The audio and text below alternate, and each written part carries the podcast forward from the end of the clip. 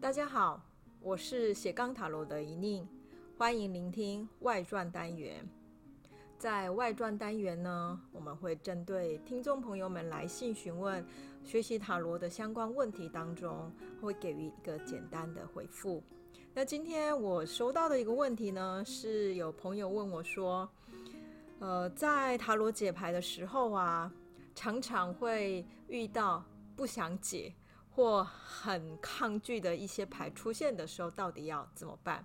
我想这个问题呢，在学习塔罗的过程，每个人都会遇到的一件事情哦。呃，一开始学习塔罗牌的人应该是开心的哦，也就是呃，塔罗牌漂亮的图案真的很能够吸引我们，想要去多认识一下里面到底有什么一呃我们所不知道的故事或意义。可是真正进入解牌的时候呢，我觉得是考验就开始了哈，因为呃为自己解牌的过程，绝大部分所抽出来的牌，其实并不是满心欢喜的想要去接纳的一些牌，更多时候呢，我们抽出来的牌是逆位呀，或是很黑暗的这些牌啊，也就是会让我们感到害怕、更抗拒。呃，当我们遇到这样的牌卡的时候呢，哦，当然，呃，以学习的路上，不管抽出什么牌，都要去解牌，这是重要的。可是，一旦我们想要抗拒，或者是拒绝或逃避的时候，到底要怎么好好解牌呢？这个时候，我反而觉得，呃，比起解牌，我们更需要去去觉察，到底牌里面是什么样的呃内容，是什么样的一种牌卡的讯息。会让我们产生这种抗拒的心态，是因为是逆位吗？还是因为有些特别的牌其实是我不喜欢的？好，这种会引起我们内在比较强烈的情绪的一些牌卡，这些牌卡本身就会成为可以探索自己的一个很重要的时机点。那有些人呢，只有只要看到逆位牌。就会不喜欢。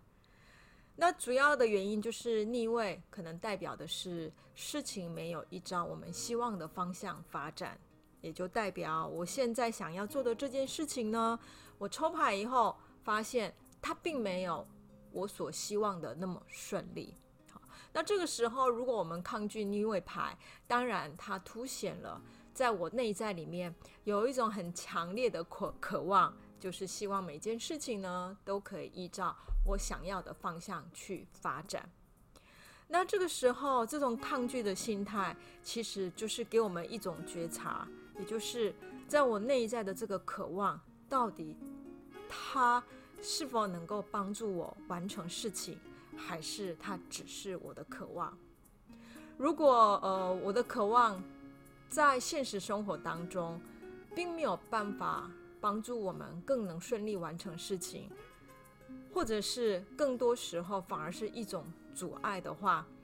这种塔罗抽牌的时候带给我们的抗拒，是不是某个程度来讲，反而是呃一个很忠实的朋友，不断的想要告诉我们，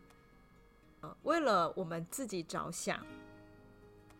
有些时候要放下自己的渴望，这件事情反而变得很重要。或者有些特定的牌卡，譬如说死神、高塔、恶魔或者刀吊人，或很多小牌也是哈，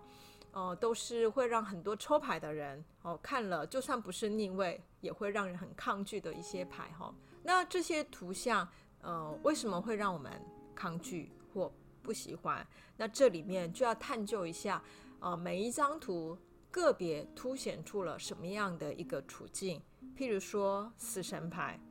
它所探究的是某个东西的离开，也就是呃必须要放掉。呃，或者像还有剑舞，剑舞这一张牌呢，特别探究的是人跟人的冲突跟争执。那不同的牌卡所带出来的图像的内涵，呃。从那个内涵当中，我们可以进一步去觉察跟了解，但呃，在生命处境当中，有哪一些状况是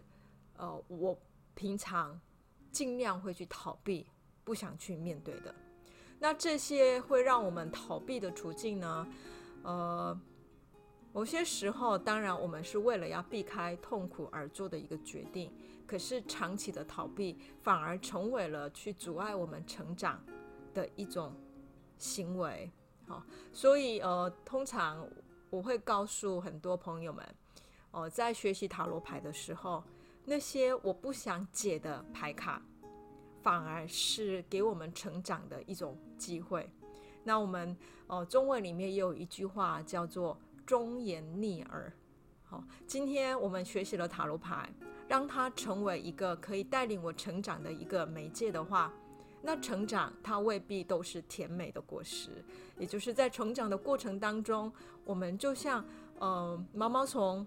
好，要成为一个蛹，再成为蝴蝶的这个过程哈，那个中间的蛹那一个状态需要耐心。需要等待，也需要突破自己的一种勇气。好，所以，呃，每一个让我们抗拒、害怕、讨厌的牌卡，在某个程度来讲，反而是可以让我们成长的一个契机。那如果从这样的一个观念来观看这些牌卡的时候，每一次抽牌，